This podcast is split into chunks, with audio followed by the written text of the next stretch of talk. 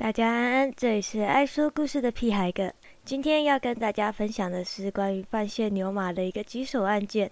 这是大约十多年前的小事，至今不知道为什么时常想起来觉得很莞尔，之余也来跟大家分享一下。大家都知道范谢将军搭档主持的工作是气拿鬼魂，其中也有不肯配合牛马将军的亡魂。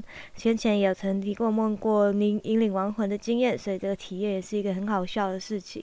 当时跟着范谢将军去捉拿鬼魂时，他俩还在疑惑：这既不是个有道行的亡魂，也没有攻击现象，为什么牛马会把案件转过来请范谢出马呢？而到了亡魂出没的现场，一个哭哭啼啼的外国男子正蹲在一个路墩下，抽抽噎噎的哭着。而这个时候，范将军的脸色就变了，靠背啊，这是公营业啦！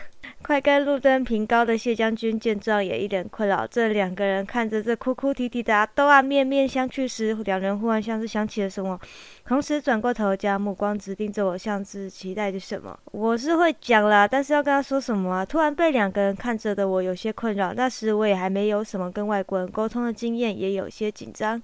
哦，会就好了啦，你就跟他们说我会带他离开这里。还有不点，快去！范将军如释重负的露出灿烂的笑容，拍拍我的肩膀，将我往前推。而我觉得不太高兴，就呛了一下范将军：“靠腰哦，你是告我多少啊？”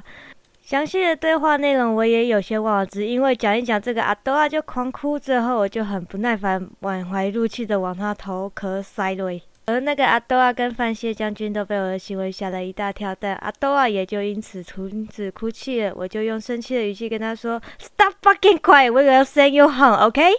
那个阿多啊瞪大眼睛看着我，点点头，用着惊慌的语气说：“OK, OK, thank you so much。”然后又一路掉泪到我们带他去报道之后，到引渡都还在流泪之后，接待的也是都是会说英文的人，所以这个案子也就顺利结案。将军还有跟我常接触的司官判官，大多都以台语沟通，但他们也会说国语。根据我经验，很多神明英文、日文都很强，会说其他英语言的将军或鬼差其实也是不在少数的，但肯敢肯说的就不算太多。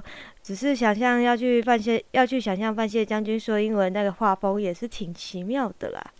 再补充一些个人心得，其实我也是最近一两年才开始会在网络上分享经验，因为不管分享的是否有关灵能的体验，总会有人质疑、有人攻击，所以打算我将自身经验分享出来时，也预期过会遇上以精神疾病等原因来攻击的人，但庆幸这样的人依旧是少数。呃，如果真的要去思考对方这么做的理由，不外乎就是一些令人同情的理由。每个人都有自身背负的故事，我也不想多做评论。当然，意外收获也是总比。这多很多很多，这对我来说还是蛮高兴的啦。分享个人经验并不是一种能力展示，不管什么领域的人，总会有不同的方法与拍戏。